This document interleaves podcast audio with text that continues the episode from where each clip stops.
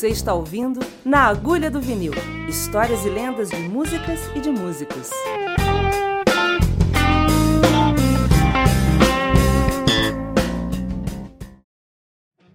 Na Agulha do Vinil, direto de Glasgow, numa noite de ventos uivantes. Olha só, esse é o podcast número 13. Uh. E eu vou falar do cara e do som que fez com que eu quisesse ser músico. Uh. Saudações, moçada. André Cristóvão aqui. Hoje é dia de falar do senhor Eric Patrick Clapton, nascido em Ripley no dia 30 de março de 1945. E no dia 24 para 25 de dezembro de 1973, eu vi esse senhor, esse cavalheiro tão jovem, 73, eu vi uma gravação dele tocando Sunshine of Your Love. E eu lembro de falar com meu pai, eu quero fazer isso aí. Já falei no podcast do Jack Bruce que eu sabia que eu não queria ser o Ginger Baker. Mas a dúvida entre ele e o Jack era muito grande. Mas como eu gostava mais do Jack, eu resolvi ser guitarrista e não baixista. Porque dentro da minha paupérrima compreensão de música na época, eu sabia que só tinha um baixista numa banda e não teriam dois. Até poderia ter vários guitarristas, mas então eu comecei por aí. Meu primeiro Guitar Hero. Eu tinha uma relação com a maneira dele tocar tão intensa, mas tão intensa, que a primeira vez que eu vi Jimi Hendrix e a primeira vez que eu ouvi Jimmy Page eu não gostei. Assumo minha culpa, minha máxima culpa. Depois virei devoto dos dois, acho os dois extremamente importantes, relevantes, apaixonantes. Mas para mim, que nem time de futebol, né? Eu era Cream Futebol Clube. Hoje eu vou falar especificamente sobre o jeito do Eric tocar e o que, é que me fascinou naquilo. E qual foi o caminho que abriu para mim é, me transformar em músico e chegar onde eu cheguei até hoje. Então, de 1973 até 2018 se passaram 45 anos de total paixão e devoção pela guitarra.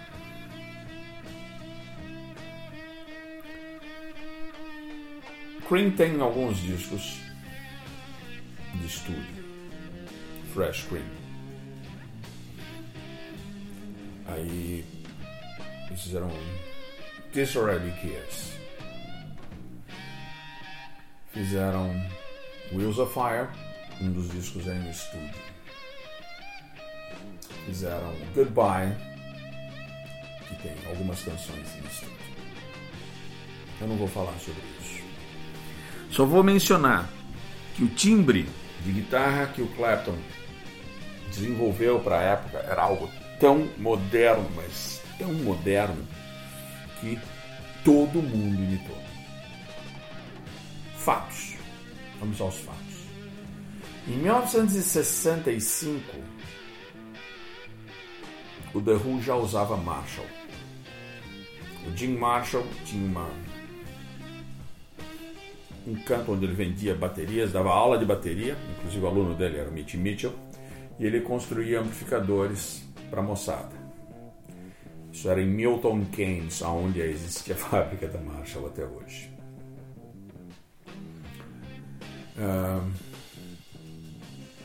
Pela questão de volume, pela falta de PA, o Pete começou a pedir amplificadores cada vez maiores e mais altos. O Clapton, pela praticidade de estar na estrada, e já está acostumado a usar amplificadores do tamanho do Vox AC30, ele pediu para o Jim fazer um Marshall que fosse um combo, que coubesse no porta-mala do carro deles ou dentro da van que o John Mayer excursionava. Esse era um JCM 45. J de Jim, T de Tracy, esposa do Jim na época, Marshall, 45 watts. Cópia do chassi do Baseman de 1959, que era o sonho de consumo da molecada aqui naquela época. Quando o Clapton vai gravar o Cream, ele já está usando um JTM 45 de 100 watts. Ele tinha de 50 também, mas ele usava de 100 watts, com uma caixa de 4 de 12. O som de Les Paul que ele tinha espetacular, transcendental. A guitarra que ele gravou o álbum chamado de Bino, primeiro disco do Blues Breakers com John Mayer, foi roubada na primeira ou segunda semana de ensaios do Cream. Existem algumas fotos dele tocando com ela ao vivo, mas não existe nenhuma gravação do Cream conhecida de estúdio, talvez algum bootleg em algum lugar que eu não tenha acesso. Eu já tive todos, não tenho mais. Uh, mas o primeiro disco do Cream foi gravado com uma Les Paul, também em 1960, que ele comprou do Andy Summers. Na época, pagou uma bala dessa guitarra. Robert Stewood foi lá encher o saco do Andy para vender a guitarra para o Eric, porque ele precisava daquele timbre, porque era, era a voz dele. Essa, essa guitarra do Andy Summers posteriormente foi roubada também. Mas ele gravou o Fresh Cream com essa guitarra. O Clapton é um gênio. Ele é um amálgama de tudo que ele ouviu naqueles três anos, entre os 21 e os 24 anos. Com 21 anos, ele grava o Fresh Cream. E por, se você ouvir a faixa Spoonful por volta de, posso estar enganado, 3 minutos e 17, talvez 4 e 17, ele faz uma frase que é um bending da sétima para a tônica da música. Ou seja, ele dá um bending de ré para mim. Um uau, uau, uau, uau, uau, uau, que você não, não existia isso na época. Mas o mais lindo, quando eu chamo ele de amálgama, é porque esse lick é um lick do Little Walter, talvez a maior influência no Clapton que distinguiu nele o maior improvisador da história do blues. Os discos do Little Walter na Chess de 53, quando ele fez Duke, até ele morrer, em 68, todos os solos são memoráveis. O timbre é absurdo. Eu fiz algumas gigs em Washington com o, com o, o escritor da biografia do Little Walter e presume-se que ele usava um, um PA com duas caixas com oito alto-falantes de 6 polegadas. Ninguém sabe qual é o equipamento dele. Muita especulação, mas ninguém sabe ao certo. Mas se você ouvir a música Set Hours, que é um dos singles que ele lançou instrumental, aos 3 minutos e 5 segundos ele faz essa mesma frase. Não vai parecer que é na mesma frase, porque esses caras não gravavam um diapasão. Então o som da gaita dele, é aquilo lá era aquilo, e se você ouvir a versão do Cream, são quase mil os dois. Tá? Spoonful e Little Walter Set Hours. Ali é a fonte do vibrato, do ataque da intenção do Clapton. Ele trouxe isso do gênio Little Walter e reinventou uh, essa música, criando a possibilidade de ser executada na guitarra. Todo mundo fala o quanto ele toca parecido com What's Rush, o Santana disse, disse isso para mim, uma noite que a gente estava conversando, que ele imitava o B.B. King, o Buddy Guy, que o, que o Jeff Beck imitava o Buddy Guy, o Clapton imitava o Watts Rush. E o Jimmy Page imitava o Bob Parker. Me deu um trabalho para achar um disco do Bob Parker que lembrasse o Jimmy Page, mas o Carlos estava correto. Então, você sabe que o Eric Clapton tocava na onda do Watts Rush, que ele gravou Hideaway do Freddie King perfeitamente.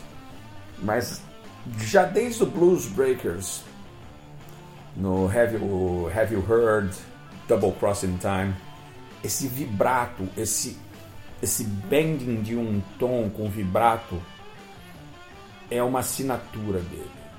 É uma coisa que, se você nunca ouviu, no momento em que você ouve, você quer comprar uma guitarra e tentar fazer igual.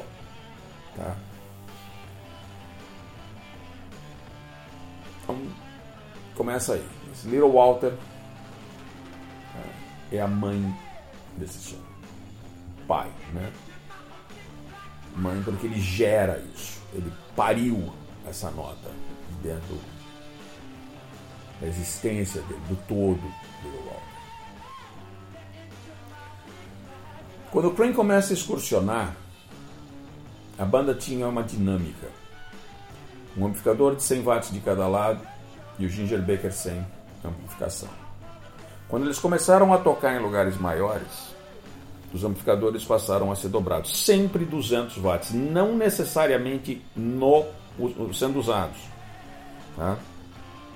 Eles usavam dois amplificadores de cada lado. Aí o Jimmy o, o, Jimmy, o Ginger Baker, o Jimmy Page me chutar qualquer hora. O Ginger Baker começa a utilizar o sistema de amplificação de voz, que era da Wham, para amplificar a batera, porque ele já não se ouvia, dado o volume que eles começaram a tocar, em função do tamanho dos lugares. Tem uma passagem deles do filme em 68, que queimam os amplificadores do Jack Bruce, um garoto que estava trabalhando na equipe técnica pega os da loja que ele trabalhava, que estavam de backstage para uma outra banda, ele põe no lugar do Jack, e os dois amplificadores são carregados para o fundo do palco no dia seguinte. E eles tinham, na van que viajava com eles para São Francisco, 10 cabeçotes Marshalls e mais 10 pares de caixa tá? que eram utilizados pela banda. Queimou, troca, põe outro. Depois conserta. Manutenção era feita provavelmente pelo Jim em Londres ou quando chegasse a Nova York o Dan Armstrong faria essa manutenção como fazia dos instrumentos né, para eles. É, após o roubo dessa segunda guitarra Les Paul, o Clapton trouxe a 335, que é a primeira guitarra boa que ele teve. Ouvi dizer recentemente que é a 335 que o Yardbirds usava, que o Chris Dreya usava, enquanto o Clapton tocava com a Telecaster vermelha dos Yardbirds, que todos eles, o Jeff, ele, Page falam que a guitarra era horrorosa. Mas, sei lá. O sol de Aingotti no Blues Breakers, com certeza. No Blues Breakers, não. No, no Yardbirds, que o Clapton faz, é maravilhoso. Com certeza é de Telecaster. Mas, Clapton começa a levar 335 para o palco. E nesse período ele adquire uma SG64. Algumas lendas dizem que essa guitarra foi uma das guitarras do George e do John que compraram na mesma época. Não sei. Não me parece a guitarra do John. A guitarra do George foi parar em outro lugar. Essa guitarra cor de vinho foi pintada e virou a The Fool. Na mesma época, o Clapton usava um sem número de, de, de guitarras, assim, sem número porque é, é, é impreciso.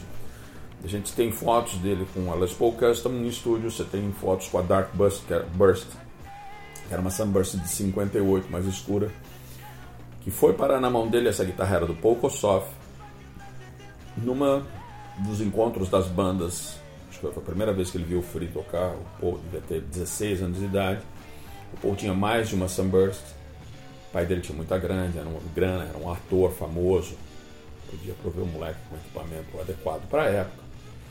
Paul era um estudioso de blues, apaixonado e tal. E o Clapton gostou tanto dele que eu acho que houve uma troca temporária do Clapton deixar a Les Paul Custom de três captadores com ele pegar essa Les Paul, usar durante a turnê de 68. Posteriormente, no Blind Fate, eles excursionaram juntos e parece que foi desfeita essa troca e a Les Paul Custom do Clapton está hoje com o Albert Lee. Ok. O som do Clapton ao vivo. O som do Clapton ao vivo é basicamente guitarra no amp, amp alto, um wah-wah e um treble booster. Fica evidente isso quando você tem a versão de Stepping Out no Live Cream Volume 2. Quando a banda para, há uma diferença de som. Quando fica só ele e o Ginger Baker, você vai perceber que a uma certa altura ele liga esse booster. E é isso que tem de equipamento. Tá? O Awa, que ele comprou em Nova York, logo que saiu, usa em estúdio em Tales of Brave Ulysses. Primeira vez que ele utiliza em estúdio. Ah, há uma frustração dele pelo fato de que Dajra Gears não foi tão. ou Disraeli Gears, eu já vi de todos os jeitos essa, essa palavra. Né? É uma piada sobre um ciclista, que era uma das paixões do Ginger. Tratar de Disraeli Gears. Ah, ah, o, o, uma frustração de que o álbum não foi recebido com o mesmo amor e carinho que a imprensa britânica tratou o Experience do Hendrix. Sem comentários. O que ele pensa é o que ele pensa. Eu acho os dois discos espetaculares. Acho inclusive o Audio Experience muito mais comercial do que o do Cream. Que é o primeiro passo se distanciando do blues. Quando o Cream sai em turnê em 67, eles chegam na América, então já de SG, já de 335, antes dele usar uma Firebird One, um captador só, ele atinge uma maturidade musical, 22 anos. Que, segundo as pessoas mais velhas que eu, que tiveram a chance de vê-lo ao vivo, conviveram com a passagem do Cream, das conversas que eu tive com o Jack Bruce, os três, quatro dias que eu passei com ele na turnê da América do Sul, Nunca conversei sobre isso com o Ginger Baker, mas conversei com ele sobre outros aspectos. O Ginger sempre vai dizer que o Eric Clapton era a pessoa com o maior senso de tempo, completamente diferente. Assim. A técnica maravilhosa do McLaughlin, mas o senso de tempo do Clapton é o que fazia o Cream ser o que era, porque a banda respirava como uma coisa só. Existia uma, uma troca de conversa que era completamente transcendental da época. Eles eram músicos mais maduros do que os meninos que tocavam com o Hendrix. Tinham mais vocabulário, mais anos de janela, tocavam um repertório que viesse dentro do dentro do jazz. Né? Jack Bruce sempre foi um fanático por jazz, pelo Charles Mingus. Ginger Baker por polirritmia africana por jazz, Max Roach, Elvin Jones. E eles falaram que na realidade o Cream era um trio de jazz e que o Clapton era o Ornette Coleman deles, mas eles nunca disseram isso pro Clapton. Então tinham, tinham esses lados, assim, são coisas que eu vi dos dois. Quando ele atinge essa maturidade, esse, esse vocabulário se expande de uma maneira que as músicas que eu vou citar aqui dentro do podcast são basicamente de estruturas de blues. Se vocês ouvirem a versão de Sleep Time Time, do volume 1, o timbre ah, é estúpido, absurdo. Como é possível alguém ter tanta articulação, a escolha de notas e tudo mais, sendo que o Eric é um cara que toca basicamente na primeira, segunda e terceira posição da pentatônica, até a quarta posição da pentatônica. Ele raramente toca as costas da primeira posição da pentatônica, que é aquela que a gente aprende quando é moleque. Né? Você tem uma parede de notas assim, você está tocando em dó todas as notas do oitavo traste. Ele vai tocar a partir daí. Quando ele vai tocar alguma coisa para o grave, ele evita as notas que estão entre o oitavo e o sexto traste. Ele vai tocar do quinto para trás, que seria a quarta posição da pentatônica. É, é, é, o jeito dele pensar. Mas ele vai tocar sempre em direção ao agudo. O fraseado dele vai sempre em direção ao agudo. E cada hora mais virtuoso mais impecável. Em essência, ele não erra. E é muito incomum um trio tocar com tanta fluência dentro da linguagem de rock and roll e não ter engasgo, não ter nota na trave. É muito, muito pouco provável que alguma coisa na época tivesse esse grau de sofisticação. Um, em 85, 86, talvez um pouquinho mais, em 86 para 87, o John Sur me apresentou o Bill Connors, guitarrista do Return to Forever original, antes do Odd Miola. E eu tive uma aula particular na casa dele e ele é um fã do Cream, um fã de Coltrane, e ele fala basicamente a minha maneira de tocar, meu timbre de guitarra é tentar tocar Coltrane Cream com o som do Clapton de uma maneira que eu não fique surdo. Quando você ouve ele tocando no Return to Forever, você percebe esse tipo de, de, de pegada. Tem no YouTube você vê ele tocando Les Paul Custom no Marshall. Tem esse esse esse aspecto da maneira do Clapton tocar. É muito legal. Quando você sai desse universo do blues e o Clapton vai tocar Dazzle Gears, não, vai tocar, perdão, vai tocar Tales of Brave Ulysses no Live Cream Volume 2 com o Wawa tem a mesma magia. Né? É uma música em que não há sofisticação harmônica, mas há uma grande eloquência na maneira dele se expressar. No mesmo disco, a versão de Politician, ele gravou uma outra versão posterior, acho que também no, no, no Goodbye Cream. Mas a, a Politician Live Cream Volume 2 é impecável. É. Há uma conversa entre ele e o Jack Bruce que são... não, não tinha, cara, não tinha isso na época. E o meu encantamento aumentava. Eu tive, eu tive o Live Cream Volume 2 antes dos outros discos. Quando eu cheguei ao Wheels of Fire, eu arrumei uma cópia importada do Wheels of Fire e eu ouvi o Clapton tocar Crossroads. Olha, eu vou dizer que quase passou desapercebido, porque era um troço assim que era inumano. Alguém ter uma construção de um blues com um lá daquele jeito. Honestamente, eu não sabia nem quem era o Robert Johnson quando eu vi isso, tá? Não tinha ouvido falar disso. Estava lá na ficha técnica, mas Robert Johnson e Papa Voitila, para mim era a mesma coisa, não fazia diferença nenhuma. É o auge do meu da minha adolescência e como adolescente você torce para o seu guitarrista favorito. O meu o Clapton. Mas é no solo de Spoonful, 16 minutos de alucinação, que ele realmente vai num lugar em que não tem volta, né?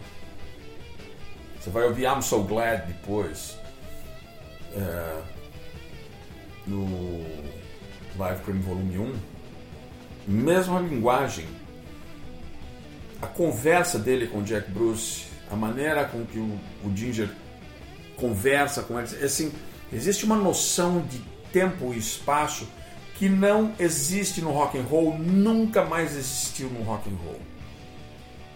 O mais próximo que você vai ter disso é o Woman Brothers da época do Duane, que tinha essa esse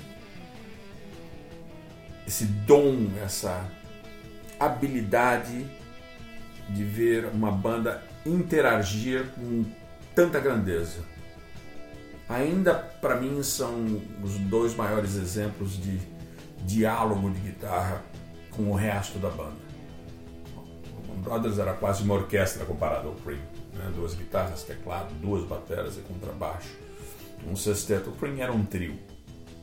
No entanto, a força, a dimensão de conversa entre eles era grande eloquente. Repetindo a palavra, grande eloquente. Com toda a limitação harmônica no nível de um Coltrane.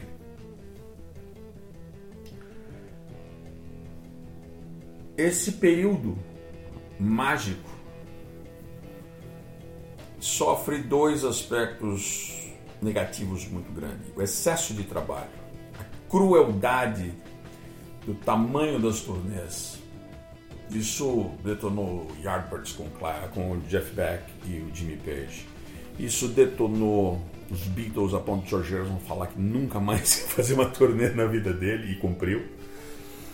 E isso desmantelou o Cream.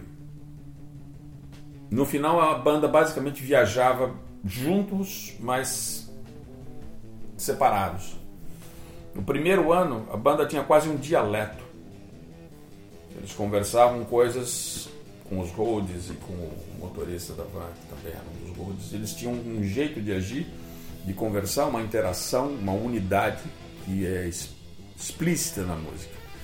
No final, quando chega no no, no, no Goodbye Cream, eles já está cada um compondo um tipo de coisa, está trazendo uma outra coisa, já começa a ser um, um grande negócio. Mas aí os caras já estavam andando de Ferrari, já tinham é, uma outra relação com dinheiro, sabe? São pessoas muito simples, ralaram muito, se drogaram demais na estrada abusaram o que tinha para abusar. O Ginger e o Jack eram casados, mas isso não quis dizer absolutamente nada, porque os caras enfiaram o pé na jaca e o Clapton. Bom, o negócio dele era a mulherada e ele não pegou leve. Isso tudo reflete na maneira com que eles começam a se enxergar e enxergar a obra que eles estão fazendo. Quanto mais o Cream excursionava, quanto mais devotos eles tinham, mais insatisfeitos eles estavam com a relação deles aos Beatles, ao Hendrix, que tinham atingido um status icônico, absurdo. E a gota d'água é algo tão pouco relevante para a grandeza da música deles. Foi uma crítica um jornalista Rolling, no Rolling Stone, um dos primeiros números da Rolling Stones, que o Clapton lia como se fosse a Bíblia, que disse que ele era uma fábrica de clichês. E isso destruiu ele completamente. Ele, uma pessoa extremamente frágil emocionalmente, naquele período mais ainda, enlouquecido com a capacidade de composição do Dylan e do The Band, que tinha produzido Music from the Big Pink, disco que ele levou, mostrou para o George e tudo mais. Ele não queria mais aquele virtuosismo, ele não queria mais aquela adulação de ser o deus da guitarra, um cargo que ele vinha ocupando desde 1965. Então, a mudança é tão impactante que quando ele sai para tocar com o Cream, ele monta o Blind Fate, que ainda tem um ranço de improvisação do Cream dentro da perspectiva dele, ele já está tocando de Telecaster e algumas coisas com a 335, mas no filme ao vivo que a gente tem do High Park ele está de tele. Logo em seguida ele começa a tocar de extrato na turnê com Delaney Bunyan Friends, e é com a extrato que ele vai atingir o último grande período como improvisador, como um, um trendsetter, um cara que abre uma rota, aponta um caminho, chega ao ápice dessa linguagem, fala obrigado, até logo, fecha a porta e sai vai fazer outra coisa. Outra hora eu converso sobre o Derek and the Dominos. Então, o que fica disso, e é a dica para você que é guitarrista, um Marshall de 1965 hoje está custando uma barbaridade, mais que um carro. uma Les Paul 58, 59, 60 reedição custa do preço de um carro. Uma Les Paul original, meu amigo Normans tem uma para vender, se você quiser, tá baratinho. Uma 60 tá 325 mil dólares, mas ele faz um descontinho para você se você pagar cash. Pensa nisso. Essa realidade consumista de que você vai chegar ali na Teodoro e você vai achar uma Les Paul R9, R8, R7, são as douradas, uma R60, uma R0 e que você vai ter o tom do Clapton. Não vai acontecer. Tive um amigo que eu perdi recentemente, ele tinha cinco Les diferentes. Ele tinha modelo Pino, modelo Pocosoff, ele tinha a modelo Michael Bloomfield e ele só conseguiu se achar e tocar melhor quando ele vendeu quatro, ficou com uma e ele passava mais tempo com a guitarra do que na internet procurando a próxima guitarra que tinham as notas do Clapton que não tem, não vem no case da guitarra. Para você ter essas notas no teu vocabulário, não está dentro do Marshall que você vai comprar. Não está no Treble Booster que ele usa, não está no Awad 1967 que você arrumou um igual. Essas notas estão ali no suco do vinil ou registradas atrás do toca-disco. E elas estão disponíveis para download se você desligar a internet se você parar de ir em loja de guitarra e gastar o tempo que você gasta nisso, sentando a bunda na cadeira com o disco e voltando e tirando frase por frase. Com a vantagem que hoje na internet você encontra para fazer download de tablatura de tudo isso que a gente se matou para tirar, para tentar fazer umas poucas frases que estavam à altura da minha capacidade na época. Eu não toco igual ao Clapton porque eu não tinha competência para tirar música igual ao Clapton. Mas ao entender o que ele fazia, ao buscar teoricamente uma compreensão maior da música, eu fui capaz de achar através da rota que ele me apontou. Olha, tem o What's Rush, tem o Little Walter, tem o Freddie King, o B.B. King, o Albert King, eu achei a mim. E eu vou dizer de novo: não é a guitarra que você toca, é a escolha do que você vai dizer. Não vai ser você o próximo Eric Clapton. Não vai acontecer. Mas você pode ser o primeiro você e a música precisa de você, porque o Clapton ela já tem. Se liguem nisso. Eu demorei anos tocando de extrato para descobrir que meu som de guitarra é de humbucker. Aí eu tive 335, 64, 67, 68. Eu tive Les Paul Double Cutaway 60, Custom 70, Custom Shop 80, feita pela, de presente que a Gibson me deu quando eu assinei contrato com eles. Eu tinha uma réplica de uma 56 e eu não achava a minha voz.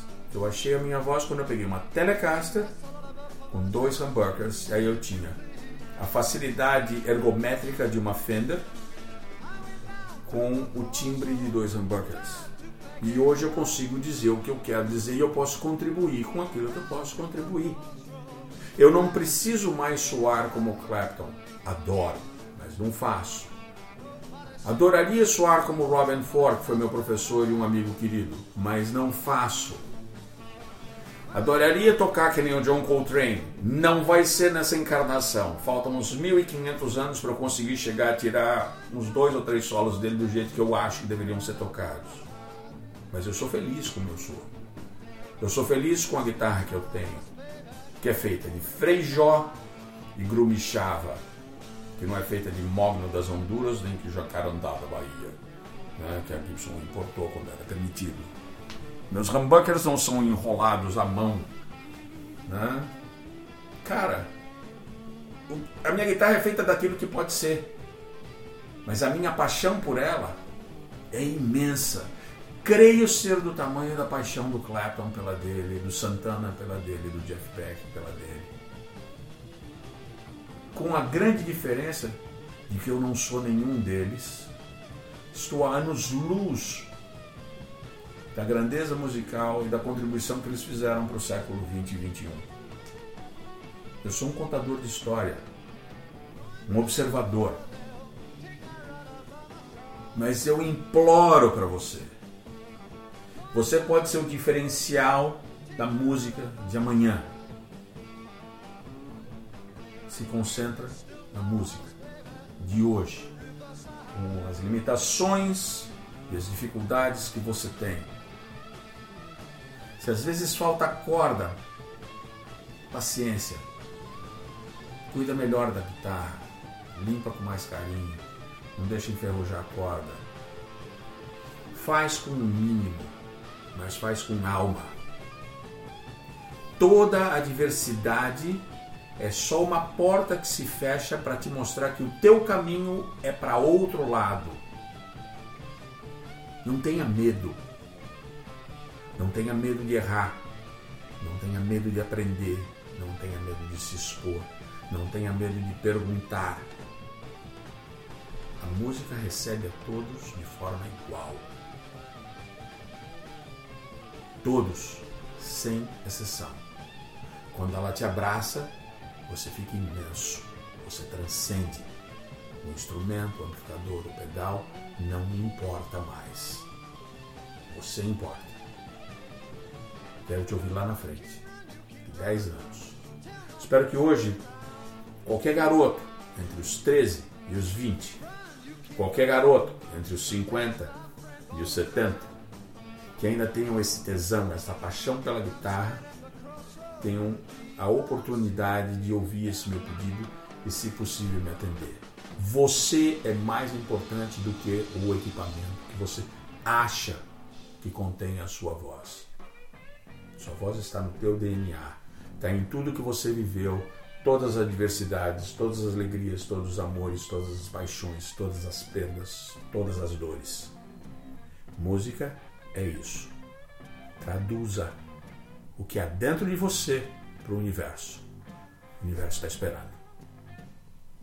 Até a próxima.